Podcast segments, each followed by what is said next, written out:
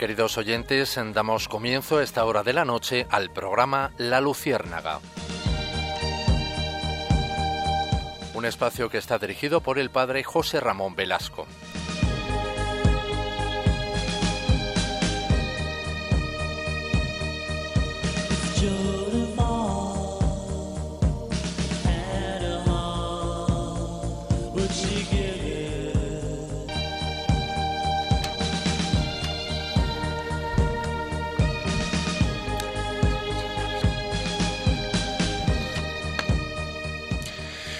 Corría el año de 1880. Helen Keller nacía en Tuscumbia, una pequeña ciudad rural de Alabama, Estados Unidos.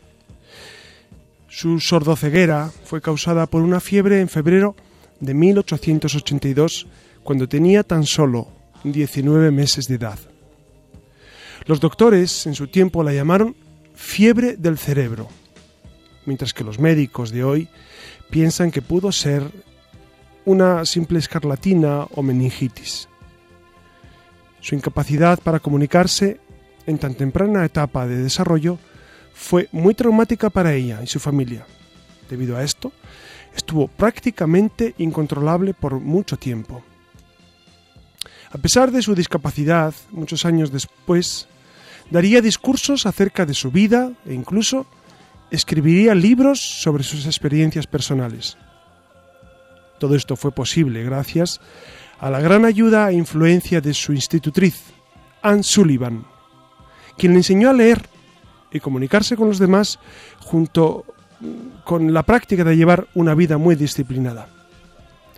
Para que aprendiera a escribir, Sullivan le consiguió a su disciplina un tablero especialmente diseñado acanalado de modo que un lápiz podía formar letras.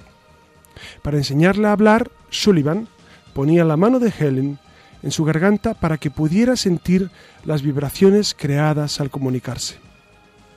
Los siguientes años fueron muy difíciles para Helen y su familia. Helen se hizo una niña muy difícil. Eh, tiraba los platos, las lámparas, aterrorizaba la casa entera con rabietas, gritos y su mal genio. Los parientes la miraban como a un monstruo, pero su familia y ella misma no se resignaban con ese destino y lo fueron superando a fuerza de voluntad, constancia y gracias también a tutores y amigos que la ayudaron, entre ellos fundamentalmente, como hemos citado, a su amiga e institutriz Anne Sullivan. Esta fue su profesora personal y amiga, amiga, para toda la vida. Anne le ayudó primero a controlar su mal genio y después le enseñó a leer. En primer lugar, con el alfabeto manual táctil y más adelante con el sistema braille. Y a escribir de forma normal y a través de máquinas especiales para ella. Helen, cuando creció, fue a la escuela de Cambridge para señoritas desde 1896. Y en el otoño de 1900, cuando alboreaba el nuevo siglo, entró en la Universidad de Radcliffe, siendo la primera persona sordociega que podía alcanzar el reto de presentarse y transitar en una universidad pública. Durante este tiempo en la universidad, Helen comenzó a escribir sobre su vida. Escribía la historia en braille y en una máquina de escribir normal. Fue en este tiempo cuando Helen y Anne resolvieron con otro gran intérprete, Juan Albert Macy, que ella debía ayudar a corregir el primer libro de Helen, La historia de mi vida. Fue su primer gran libro, en el libro autobiográfico en el que contaba su historia, que fue publicado en el año 1903. Y aunque al principio no fue un éxito de ventas, la gente no sabía sobre esta mujer excepcional, se convirtió más adelante en una obra clásica. El 28 de junio de 1904, Helen Keller se graduó con honores en la Universidad de Radcliffe, siendo la primera persona sordociega en obtener un título universitario. Algunos años después, 60 años después, Helen fue galardonada con la Medalla Presidencial de la Libertad, el más alto premio para personas civiles otorgado por el presidente Lyndon B. Johnson. Un año más tarde fue elegida como la mujer del Salón de la Fama en la Feria Mundial de Nueva York. Una mujer, por lo tanto, excepcional. Una mujer sin parangón, una mujer que logró superar todas las pruebas que la vida le puso. Y poco antes de su muerte, en 1968, ella murió a la edad de 87 años. Helen Keller le dijo a un amigo poco, poco tiempo antes de morir, en estos oscuros y silenciosos años, Dios ha estado utilizando mi vida para un propósito que no conozco, pero un día lo entenderé y entonces estaré satisfecha. Testimonio impresionante de esta mujer que nos toca el corazón como superación personal, como una apuesta absoluta por la vida. Hoy, queridos amigos, el programa de la Luciérnaga versará en torno a la mujer. ¿Y por qué dedicamos un programa a la mujer? Porque precisamente Dios, cuando crea a la mujer, le dota de un sentido especial y queremos resaltar esta visión divina sobre la mujer, esta misión especialísima de la mujer en el mundo. Por eso, todo nuestro programa de la Luciérnaga hoy girará en torno al tema de la mujer, su dignidad, su igualdad, sus derechos, toda la maravilla que supone la mujer en el mundo. Por eso, acompáñenos, si les parece, eh, en esta singladura de este programa, eh, a nivel de, política y de sociedad estaremos en contacto con el problema fundamental de la mujer en, el mundo, como la mujer en muchos casos y en muchos países es eh, vilipendiada, es dejada de lado, es postergada cómo eh, eh, eh, en otros ámbitos precisamente la mujer ha alcanzado los puntos que, se, que, le correspondían, que es de primerísimo lugar a nivel político y social. A nivel cultural también veremos de la mano de Iria Fernández pues cómo la mujer es protagonista en tantísima obra cultural, y finalmente concluiremos nuestra, nuestra jornada, nuestra hora de programa, con una leyenda negra que se ha cernido en torno a Santa Juana de Arco. Una mujer excepcional que en el siglo XV supo dar un valor eh, fundamental a la libertad, la libertad de Francia, y que una leyenda negra la ha cubierto como si estuviera embrujada, como si fuera una mujer eh, fuera de lo normal, como si fuera una poseída de ciertas eh, virtudes fuera de lo estrictamente divino. Por eso si les parece, acompáñenos en esta singladura de la Luciérnaga.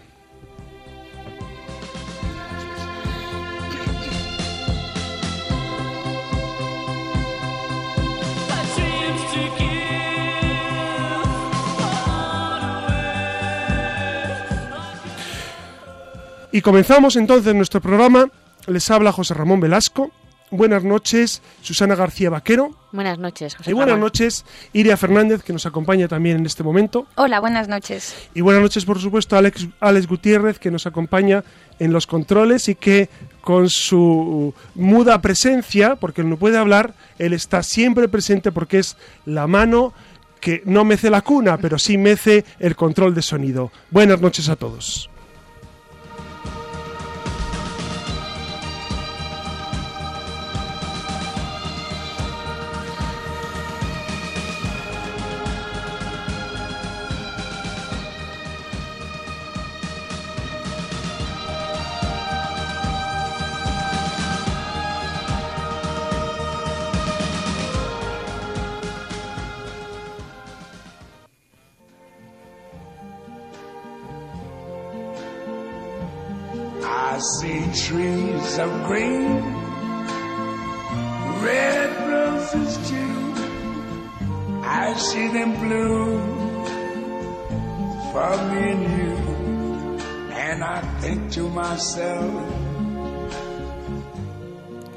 Con la llegada de la mañana se escuchan las voces alegres de los niños, el ruido estridente de la sirena que anuncia el recreo, los gritos de júbilo, las carreras por el patio, las voces de las niñas que juegan a la comba.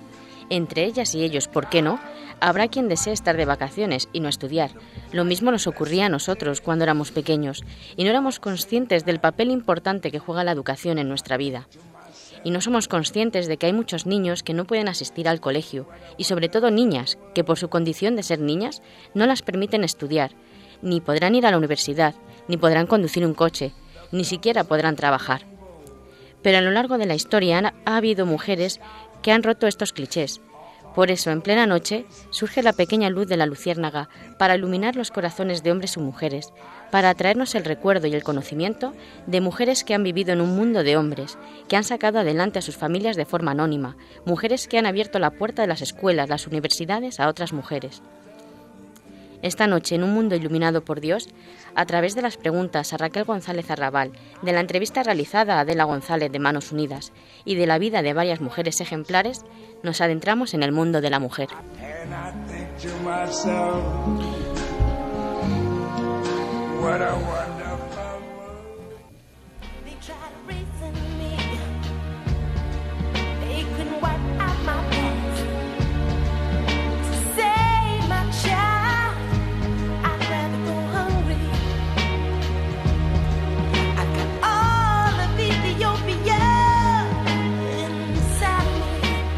Y esta música tan impresionante que nos presenta Susana, ¿qué, música es? Nene Cherry, se titula Woman. Woman, tal cual. Woman, efectivamente. Tan explícito. tan explícito. Cuéntanos. Pues habla de la mujer y además esta canción surgió como como otra canción que había que se titulaba Man, por el mundo de los hombres. Entonces por eso quiero poner esta canción en honor a todas las mujeres. Y bueno, pues una cosa, yo no quiero menospreciar al hombre, no es por, como estamos en el programa de, mujeres, no es por, por decir que el hombre es el enemigo de la mujer, porque muchas veces cuando se habla de esta dualidad, se habla como que el hombre es el, eh, como el enemigo, como que si fuera la cosa opuesta a la mujer. Eh, pero queremos dar unos datos que sí que hablen de, la realidad, de, de, lo que está sucediendo con las mujeres. Por ejemplo, yo quiero comentaros un poco en el mundo laboral, porque hemos adelantado muchísimo, pero también hay que reconocer, y estos son datos que, he encontrado del Consejo de Europa, por ejemplo, cuando hay una mujer que está trabajando en el mismo puesto que un hombre, cobra el 18% que es inferior a los hombres, cobra menos que un hombre. Y, y también hay que reconocer que cuando en una entrevista de trabajo hay un hombre y hay una mujer, suelen coger los entrevistadores, independientemente de que fuera un hombre o una mujer el que haga la entrevista, suelen preferir a un hombre. Y el currículo puede ser perfectamente igual en los dos. Entonces, por eso he querido hacer una entrevista a Raquel González Arrabal, que es una que es profesor contratado doctor del Departamento de Ingeniería Nuclear de la Escuela Técnico Superior de Ingenieros Industriales e investigadora del Instituto de Fusión Nuclear. Como podéis ver, está en un mundo, está metida en un mundo que, que normalmente parecía que el de ciencias, como se suele de élite intelectual. sí, pero se suele comentar que el mundo de ciencias es más de hombres que de mujeres. Por eso he querido hacerla una pequeña entrevista para ver que nos comente ella cómo se siente en un mundo que ha sido exclusivamente de hombres. Estoy con Raquel González Arrabal. Nos va a responder a unas preguntas. Como profesora de universidad, ¿cuál es tu línea de investigación? Mi línea de investigación eh, es la ciencia de materiales y más concretamente estoy trabajando en el desarrollo de materiales resistentes a condiciones extremas, en particular materiales para eh, que resistan ambientes de irradiación. En este ámbito se encuentran muchas mujeres, hay muchas mujeres trabajando en él. No, la verdad es que la mayor parte de mis compañeros son hombres. ¿Y cómo se trabaja en un ambiente que, hay más hombres? Pues eh, la respuesta es eh, bien en términos generales. Yo en el centro de investigación actual no veo eh, machismo, si bien es cierto que a lo largo de mi trayectoria investigadora a veces me he encontrado con gente que se sorprende de que seas una mujer o que se sorprende de que seas una mujer tan joven, es como si fueses una infiltrada en un mundo de hombres. Mm. ¿Y crees que se ha mejorado desde tiempo hasta acá? Yo creo que sí que se, yo creo que sí que se va mejorando. En particular, si uno compara el número de catedráticas que hay frente al número de catedráticos y el número de investigadores frente al número de investigadoras o de profesores contratados doctor frente al número de profesores contratados doctora, sí. pues yo creo que sí que, sí que ha habido una evolución positiva. Pues muchísimas gracias. Después de esta entrevista tan interesante que hemos tenido con una, eh, con una mujer que está en el mundo del, de, en el mundo laboral, en el mundo de la universidad, Eh, tenemos con nosotros a Adela González. Adela, buenas noches. Hola, buenas noches. ¿Qué tal estás, Adela? Pues fenomenal, encantada de poder hablar Radio María. Adela es eh, pertenece al Departamento de Educación para el Desarrollo de Manos Unidas, ¿verdad, Adela? Sí. sí. Hoy, cuéntanos, Adela, eh, eh, ¿a qué te dedicas? Porque muchos de nosotros seguramente no sabemos, bueno, yo sí sé lo que es Manos Unidas, pero, pero muchos de, nos radio, de nuestros radioyentes no saben qué es Manos Unidas, qué es un Departamento de Educación para el Desarrollo, etcétera, etcétera. Cuéntanos, Adela. Bueno, pues Manos Unidas llevamos 54 años trabajando y haciendo proyectos de desarrollo en, pues en 60 países del mundo. Yo misma, que estuve tres años de misionera en el Congo, de misionera laica, pues eh, fui en su momento receptora de estos fondos para trabajar con las mujeres eh, congoleñas y los niños en proyectos. Y consideramos que, eh, aunque hagamos muchos proyectos en el sur, si la población del norte no se conciencia de esas realidades tan duras que viven otras personas, pues difícilmente eh, nos vamos a poder solidarizar y cambiar nuestra vida para que otros puedan vivir mejor. Y eso es la educación para el desarrollo, es contar cómo hay otras personas, otras mujeres, otras personas en el mundo que pasan por situaciones muy difíciles, como hemos también oído pues eh, hace la semana pasada, ¿no? Eh, pues en Filipinas la situación, ¿no? Pues nosotros estamos ahí para contar esto a la población sensibilizar y hacer que cambie algo en nosotros para ser más solidarios y más humanos, más personas. Adela, y en concreto, Manos Unidas, ¿qué hace en este ámbito del desarrollo de la mujer, de, la, de la, igualdad, de la justicia, sobre todo porque en países de, tercer mundo eh, percibimos que, que la mujer está especialmente relegada? ¿Vosotros qué hacéis en este ámbito? Sí, bueno, hay muchas situaciones eh, efectivamente eh, de vulneración de los derechos básicos de la mujer. La pobreza tiene rostro de mujer y especialmente si es una mujer indígena o de raza no blanca o, por ejemplo, viuda en el caso de la India.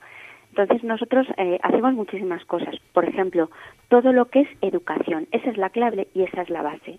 Siete de cada diez personas en el mundo analfabetas, de cada diez personas analfabetas, siete son mujeres pues todos los proyectos educativos eh, que hacemos y de alfabetización priorizan el que asistan niñas a la escuela o que llegue a la mujer eh, pues eh, las, las, clases de alfabetización básica, saber leer, contar y eso ya es mucho, es un gran cambio vital para las mujeres.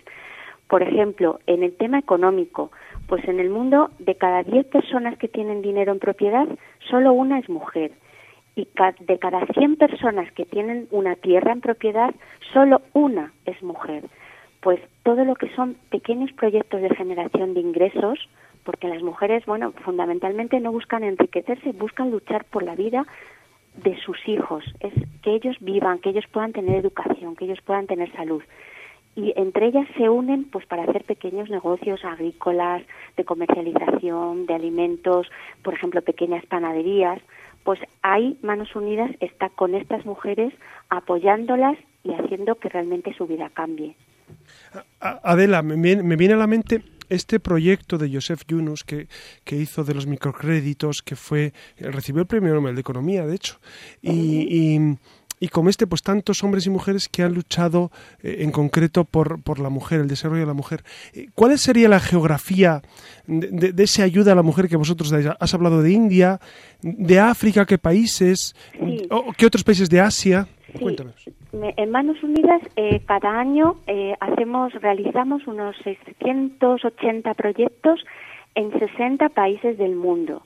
Entonces trabajamos en casi todos los países de América Latina, pero especialmente en las comunidades indígenas más perdidas en, por ejemplo, en los Andes, en Centroamérica y también en las islas de Caribe, en Haití, en República Dominicana, en prácticamente todos los países de África, a excepción de los que tienen un índice de desarrollo humano más alto, como pueden ser Namibia y Sudáfrica. Y en Asia eh, tenemos también muchísimo trabajo, trabajamos muchísimo en la India, en Filipinas desde hace también 25 años y eh, en el sudeste asiático, donde allí uno de los problemas mm, que afectan más a la mujer, por ejemplo, es el tráfico de, niñas. Hola Adela, buenas noches. Perdona que, que, te asalte con esta pregunta. Sí, mira, buenas eh, noches. buenas noches. Estoy aquí escuchando, ¿no? Impresionada porque me estaba quedando, la verdad es que me estaba, se me estaba poniendo los pelos de punta con esto de que siete de cada diez personas en el mundo son mujeres, analfabetas. Bueno, impresionante las cifras que has dado. Y, estabas comentando ahora los casos, ¿no? Que, que, tenéis por África, toda la acción que hacéis por Asia y en España. Eh, ¿Tenéis conciencia cuál es la situación de la mujer en España?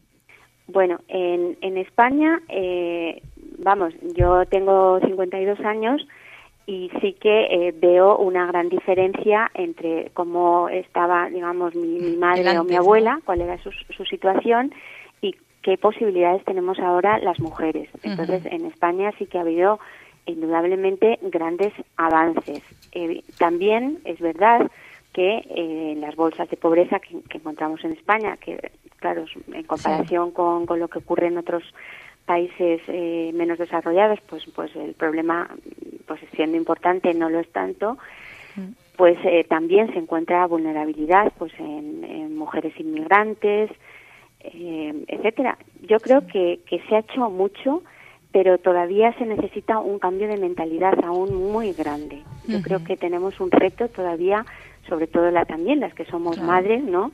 de, de, educar a nuestros hijos en, en esta en esta igualdad de, de, derechos, o sea, y en este compartir, sobre todo, que tanto cuesta a veces, ¿no? Pues que compartan los papás esas tareas de cada día, de bañar al niño, de hacer la compra, de hacer la comida, ¿no? Ahí todavía tenemos un, un reto. Y yo lo digo aquí más eh, como madre, eh, como esposa, ¿no? Pero ahí hay mucho, un poquito todavía por hacer. Yo creo que, que las mujeres españolas pues queremos mm, también aportar nuestros conocimientos, nuestras capacidades al, trabajo y digamos a lo que es la vida social, ¿no? y, ahí pues mm, Completamente. un poquito de ayuda. Completamente de acuerdo. Muchas gracias, Adela González, eh, que, es responsable del Departamento de Educación para el Desarrollo de Manos Unidas. Sí. Muchísimas gracias y muy buenas noches, Adela. Pues muy buenas noches. Gracias.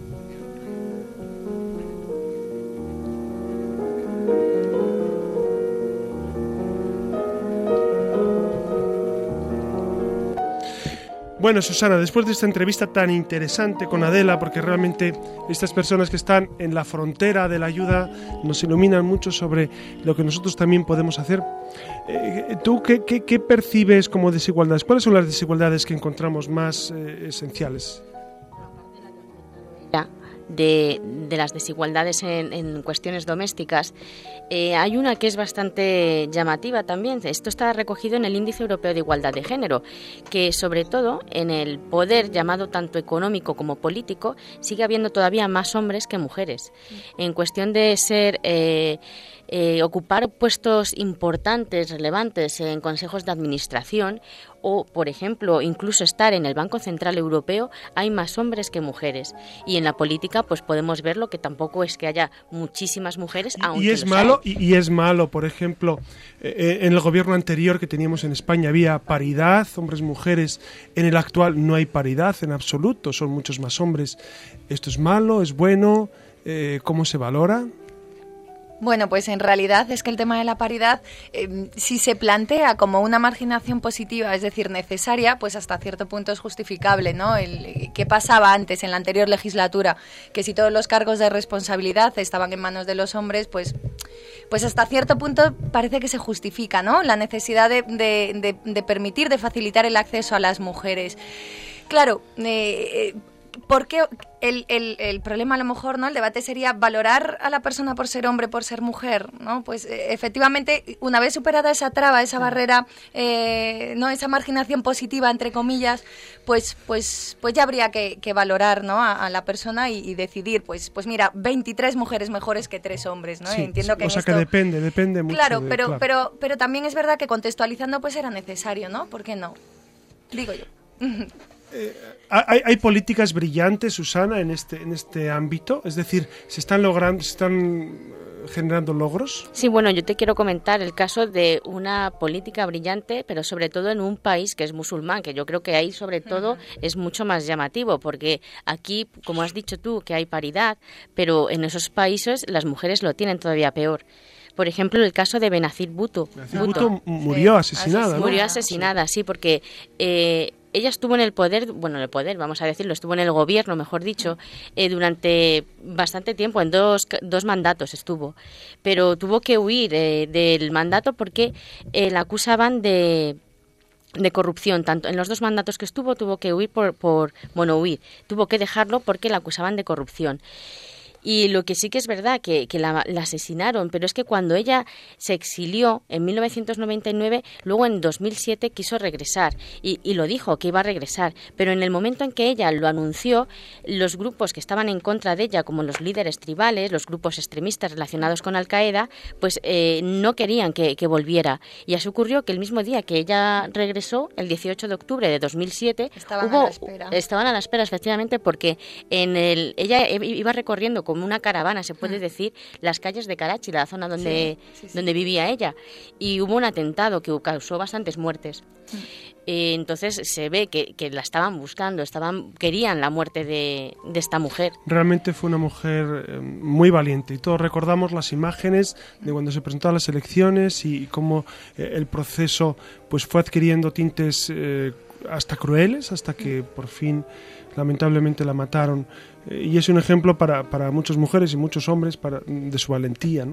Y, y, y, en qué otros aspectos se encuentra la mujer en desigualdad de condiciones en el mundo? Pues como hemos oído que nos ha dicho Adela González, la educación es muy importante y la educación es bastante, es bastante eh, como nos ha comentado, ya siete de cada diez, siete de cada diez mujeres. Eh, es una cuestión bastante peliaguda porque hay muchos sitios en los que no permiten a las niñas estudiar. ¿En qué sitios?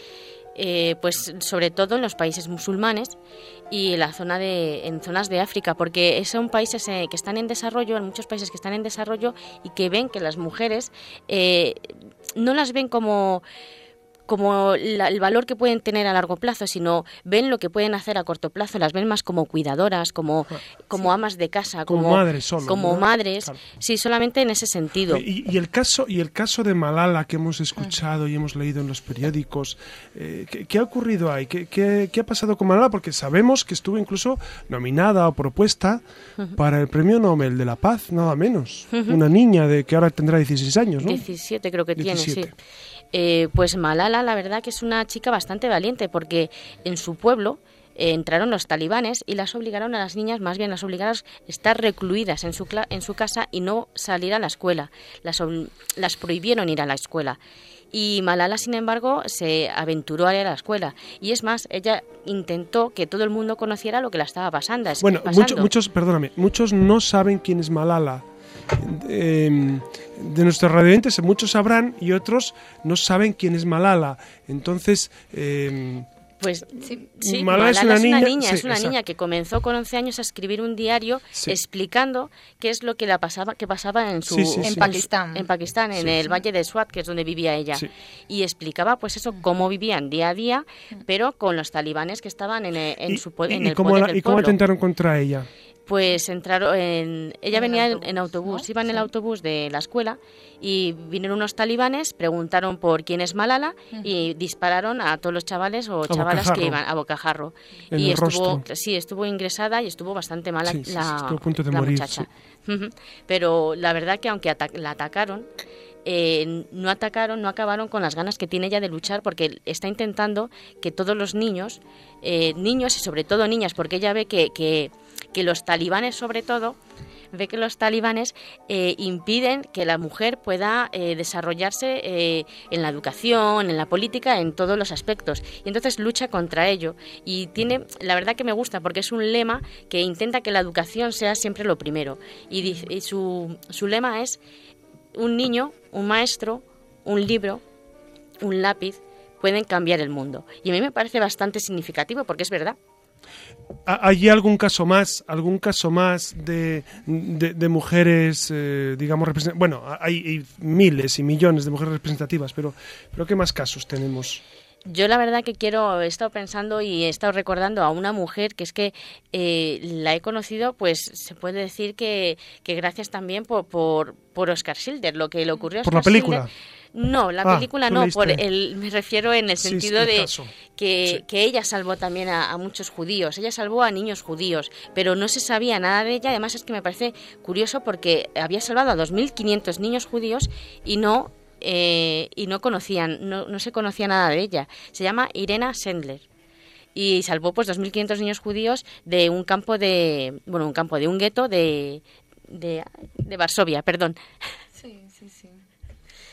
Y es curioso porque los sacaba a los niños en una ambulancia.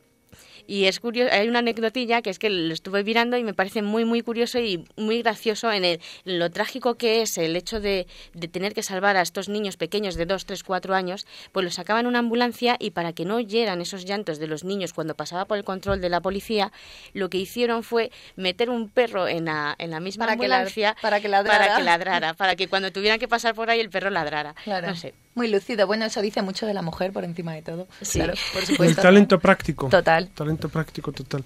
Pues muchísimas gracias, Susana, por, este, por esta aproximación precisamente a tanto talento y, y, y, y tanta eh, lucha por la dignidad del ser humano a partir de la mujer.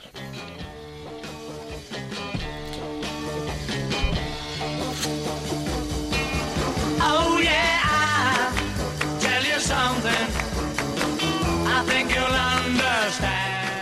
Y buenas noches de nuevo. Otra vez estamos aquí con todos ustedes retomando esta andadura cultural con la que arrancamos hoy y, y bueno, les adelanto que, que, delata hermosura por los cuatro costados y no me dirán ustedes que esto de rescatar a la mujer en un mundo a veces con voces solo masculinas no se presenta como un rayo de esperanza. Así que estarán conmigo en que es una ocasión única, esto de brindar un espacio desde el cariño al papel de la mujer y más concretamente pues a la mujer en las artes, a la mujer en la cultura y por qué no en, en cualquier rincón de nuestra alma. Como ya han escuchado, en la mano de, del padre José Ramón, de Susana García Vaquero, muchas gracias, aquí les tengo acompañándome, de Adela González, ¿no? de Manos Unidas, pues el tema de la mujer como tal, y, y así en mayúsculas, pues siempre supone una diatriba en esto de, del planteamiento, ¿no? Como comentaba antes Susana, ¿no? Ya lo han oído, hemos escogido este tema a propósito, pues entre otras cosas, ¿no? También de la conmemoración del Día de la Violencia de la Mujer, ¿no? De la violencia de género, mejor, que se celebra el próximo 25 de noviembre. Y a veces, pues, uno piensa en el para qué de estas efemérides, ¿no? De estas celebraciones, de días en los que prácticamente ya no queda ni un solo hueco en el, en el calendario, ¿no? Si no, compruébenlo. Que no vaya acompañado de una celebración como tal, pero, pero bueno, yo siempre parto, ¿no? De, lo necesario y en esta ocasión, pues, se, se presenta como necesaria pues la denuncia de cualquier tipo de violencia y de apoyo a cualquier persona que esté dispuesta a pasar por el mundo pues haciendo el bien, muy en la línea con lo que compartimos todos los que formamos parte de esta emisora. Dicho esto, arrancamos este espacio para la cultura que hoy adopta un formato distinto en este apartado de alas para volar, con belleza eso sí y con muchas ganas. Les invito a que continúen con la luciérnaga, con este espacio que ahora iniciamos de luz y de cultura. Quédense con nosotros, con esta emisora que tiene la mente puesta en Dios. Aguarden unos segundos que arrancamos con toda la bondad, la belleza y la verdad de la mano de la cultura, de la mano de la luciérnaga.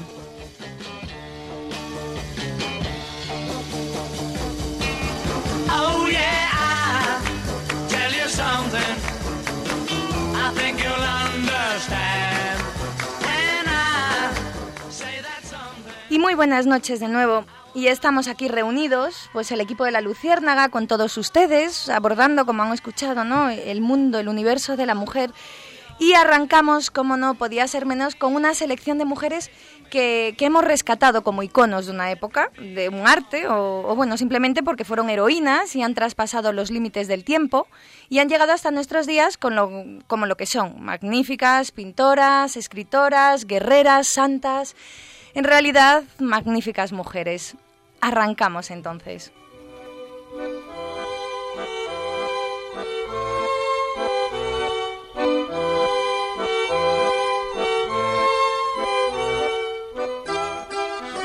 Y como les decía, pues no podemos sino empezar con la pintora mexicana Frida Kahlo, que como saben es la que da nombre a esta sección, ¿no? Alas para volar. Entre otras cosas... ¿Por qué, ¿Por qué se llama Alas para volar esta sección? Claro, María? pues mira, entre otras cosas porque no sé si saben que ella dejó, ella no escribió nada, pero los últimos años de su vida compuso un diario y donde solo escribía mmm, poemas de amor y desde, el, y desde el dolor, ¿no? Y no sé si saben también que, que Frida Kahlo tuvo un accidente cuando era una adolescente y que, les, que la atropelló un tranvía y prácticamente la dejó como partida a la mitad, ¿no? Y fue una mujer sometida a más de 32 operaciones, con corsés por todo el cuerpo y, y bueno... Y ella en su pintura refleja eso, ¿verdad? Sí, refleja el em- dolor tremendo. Es eminentemente, bueno, es fue, surrealista. fue una vida, fue una vida sumamente sufrida, ¿no? Sí. Por lo menos se casó Sí, con Rivera y, es que es- y, y vivió una existencia tremenda, ¿no? Sí, y, y- y por eso, ¿no? Si ustedes se acercan, se, se acercan a sus cuadros, verán que, que predomina la sangre, predomi- predomina, ¿no? El, el universo partido en dos, pues como ella se sentía, ¿no? Partida en dos, de ahí vienen esas alas, ella, pies para que os quiero, si tengo alas para volar, ¿no? Ella mm, prácticamente hubo pocas temporadas en las que pudo caminar, otras no, se iba ayudando entre los Y, y no estaba amargada. Pues eh, bueno, digamos que rozaba L- Luego tuvo, tuvo una affair con Trotsky o, Sí, bueno, porque o eso es leyenda negra. Mm, bueno, yo creo que aquí tienen, hay, hay que hacer un ejercicio de, de fe muy grande, un- una fe política en este aspecto, más si se puede decir así. Pero bueno, yo, yo creo a ciencia cierta que fue verdad.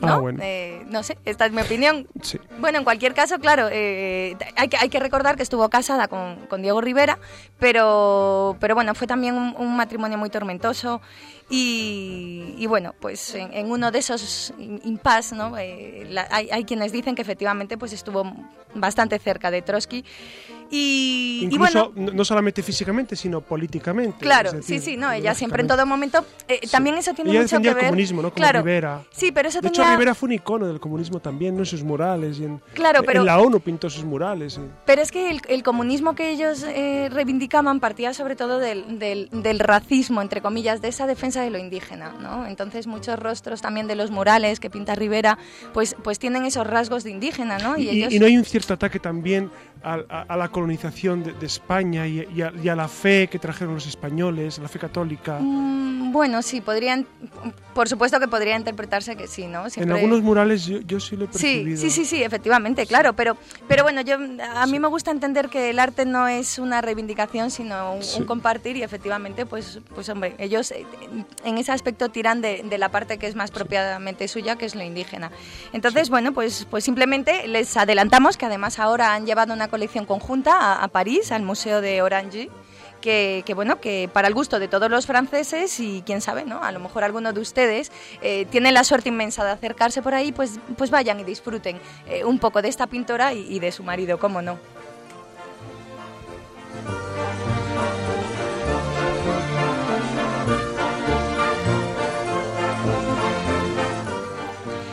Y si Frida, si Frida Kahlo es, es maravillosa, ¿no? Eh, pues no lo es menos la historia de Elena Garro. No sé si la conocen, pero bueno, fue mujer de Octavio Paz durante 20 años y con una libreta gastada y unos cuantos bolis se presentó del brazo de Octavio Paz en, la España de 1937 y es gracias a ella no pues eh, a quien le debemos esos testimonios maravillosos de la España rota en la guerra civil no la, la obra de Memorias de España. Búsquenlo de verdad porque porque vale la pena porque es un testimonio brillantísimo con una prosa viva y acertada no una memoria donde mm, se pasea de la mano de todos los poetas de la generación del 27 nos habla de su amistad con Cernuda del desprecio que sentía hacia Neruda, de su amistad también con Salinas y de muchos escritores con los que tuvo la oportunidad ¿no? de, coincidir y escudriñar. Y bueno, ya saben ustedes que es que la sombra de Octavio Paz es muy, muy alargada, ¿no? Y, y quizá por eso, pues, eh, en vida Elena Garro no gozó de mucho reconocimiento y eso que dicen, que después de Sor Juana Inés, es la segunda escritora mexicana más importante, al menos fue la precursora del realismo mágico con su novela Los recuerdos del porvenir, ¿no? Y bueno, como dijo Ángel Gon- Ángel González, ¿no? Te llamarán por venir porque no vienes nunca. Re- retomen alguna vez, pues es- esto es un guiño, ¿no? Que aquí hace mucha gracia siempre. Retomen, retomen a la figura de Elena Garro porque, porque vale la pena, ¿no? Y sobre todo van a aprender mucho, pues los cotilleos, ¿no? Del mundo cultural.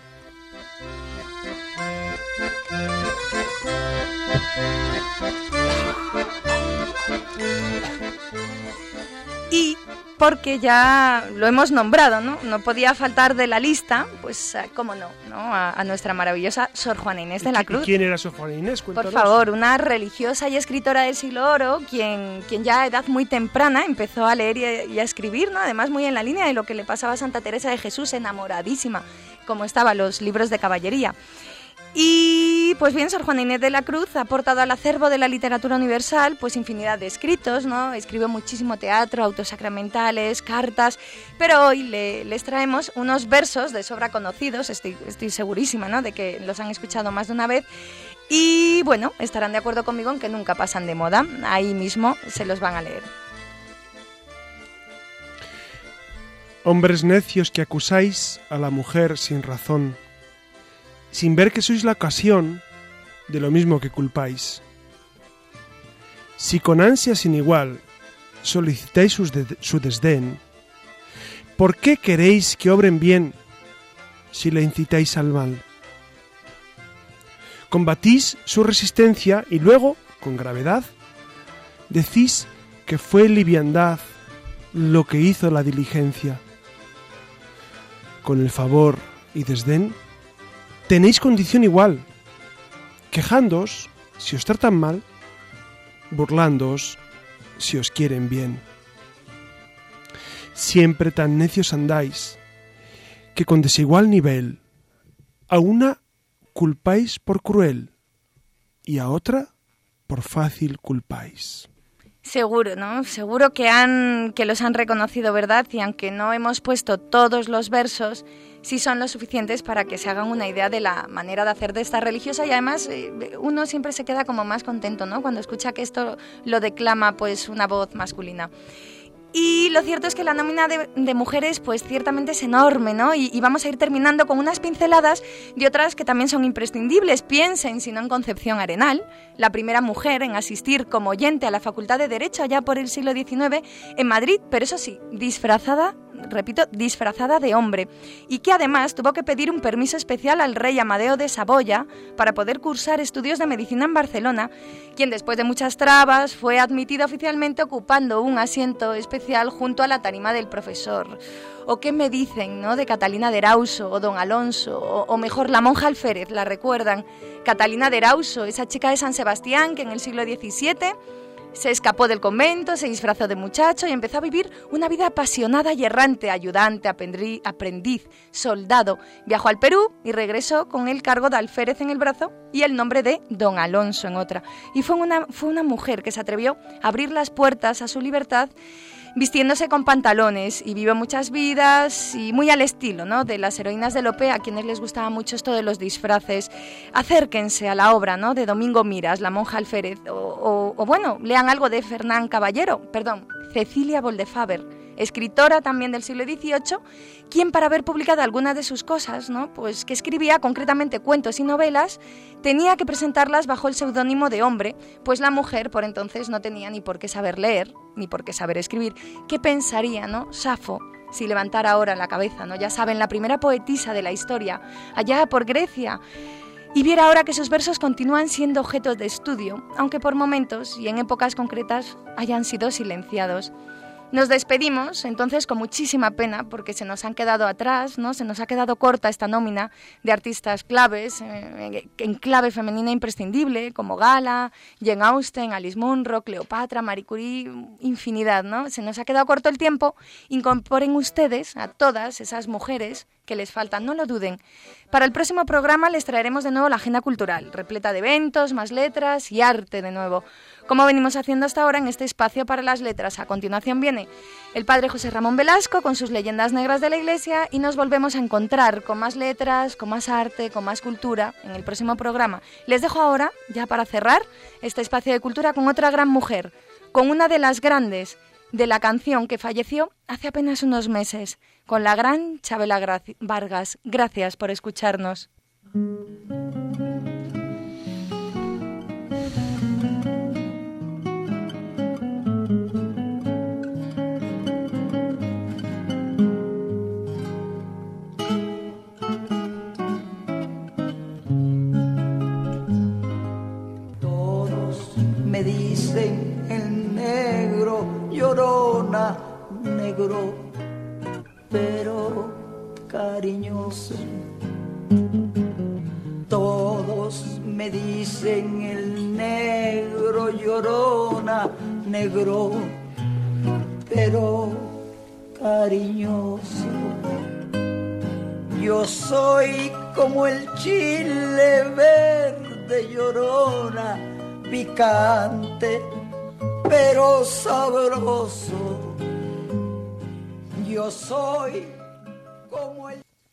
Hoy nos vamos a centrar en una leyenda negra que ha cubierto eh, la figura de Santa Juana de Arco, Santa Juana de Arco Virgen.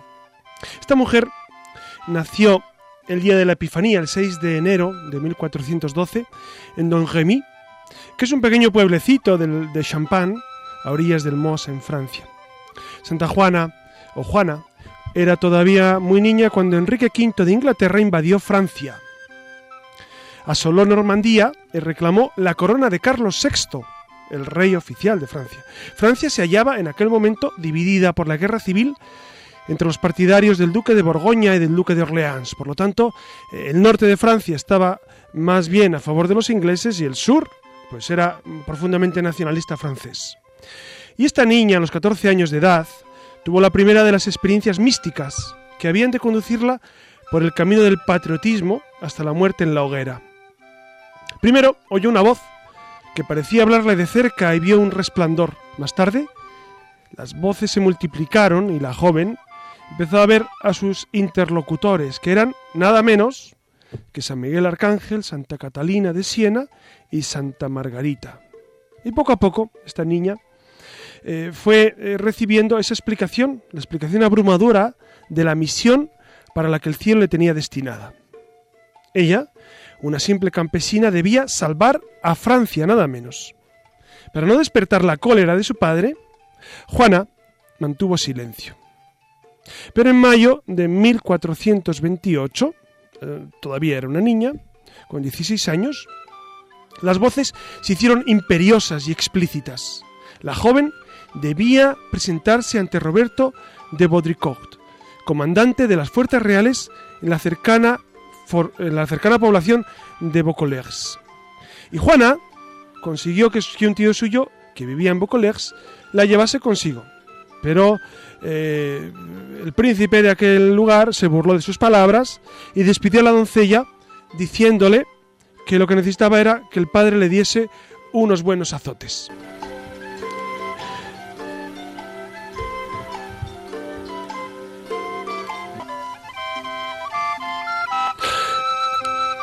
Después, en su andadura, eh, Juana de Arco quiso ir a Chinon, donde se hallaba el monarca. Quería ver al monarca para eh, consultarle y para probar que lo que Dios le decía era cierto.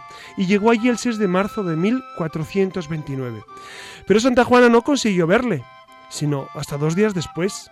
Carlos se había disfrazado para desconcertar a Juana.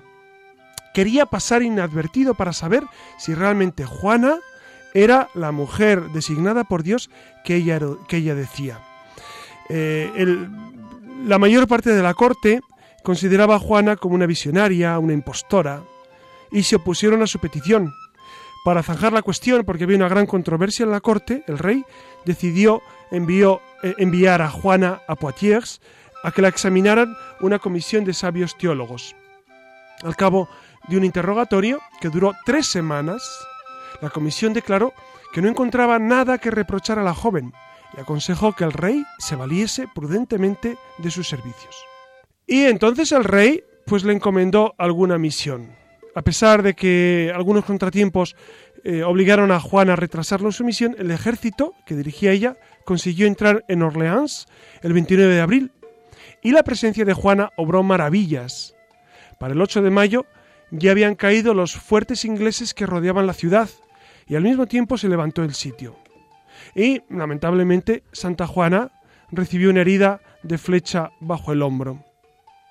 Los nobles franceses opusieron cierta resistencia a esta acción y, sin embargo, acabaron por seguir a la Santa de Reims, para, donde el 17 de julio de 1429 Carlos VII fue solemnemente coronado y Juana de Arco estaba al lado del rey. Santa Juana se lanzó después al ataque de París, pero la empresa fracasó lamentablemente por falta del apoyo del rey. El rey no se acababa de fiar de Juana. ¿Por qué? Porque tenía el problema de la corte que pensaba que Juana era una impostora, era una visionaria. Juana entonces es enviada a socorrer la plaza de Compiègne que resistía a los borgoñeses. Los borgoñeses recordamos que era el ejército que eh, estaba invadiendo eh, el sur de Francia y quería anexionar a, a Inglaterra toda Francia. Desde entonces, hasta bien entrado el otoño, la joven fue presa de manos del duque de Borgoña. Ni el rey ni los compañeros de la santa hicieron la menor- el menor esfuerzo por rescatarla, la, la abandonaron prácticamente. Pero si los franceses la olvidaban, los ingleses en cambio se interesaron por ella muchísimo. ¿Por qué?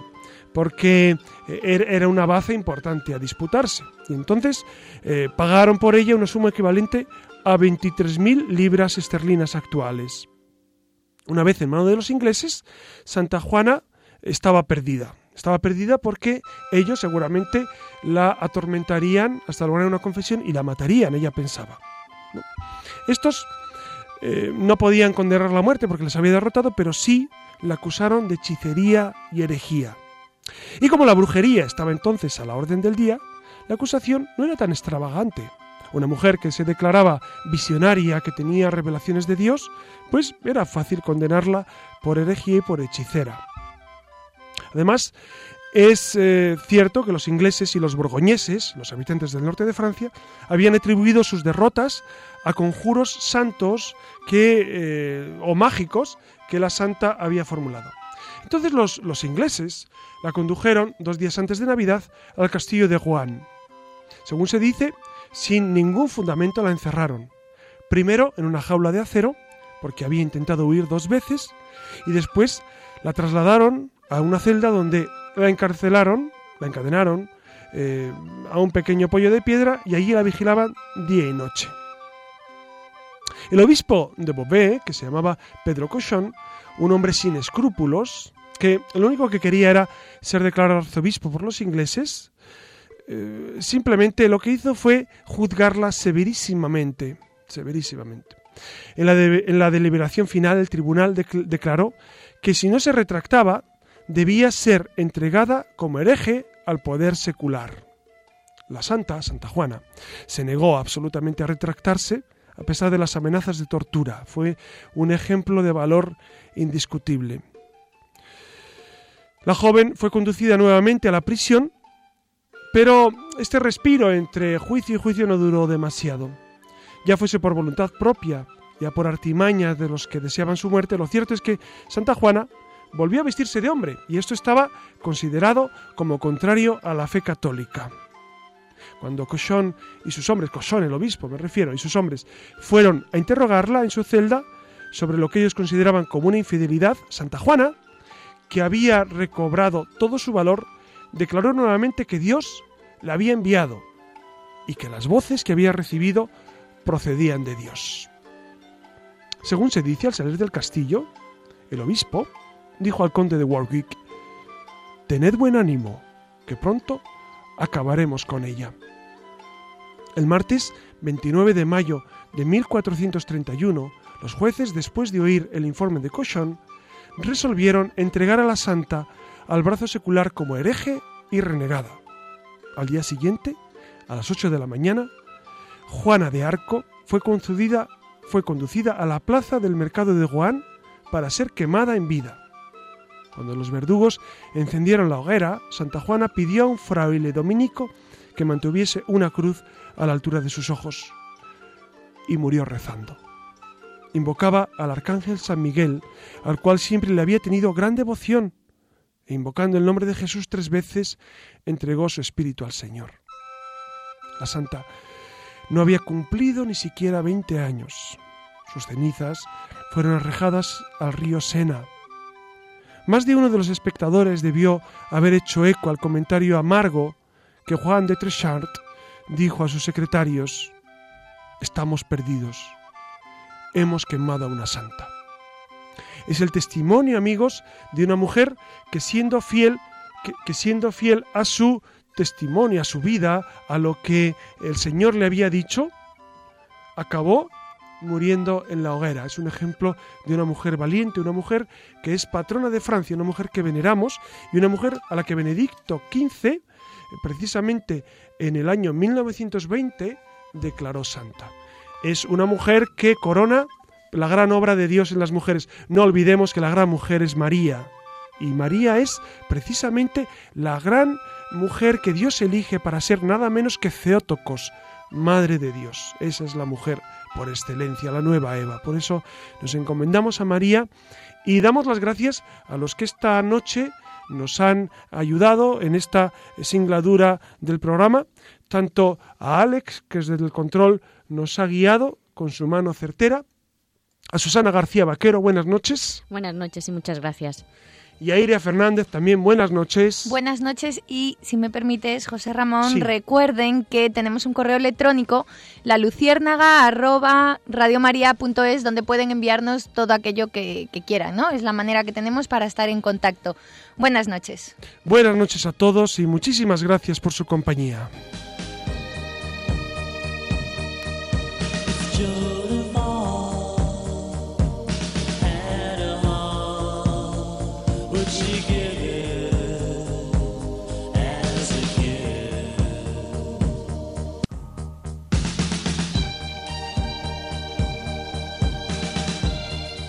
Hasta aquí, queridos oyentes, el programa La Luciérnaga.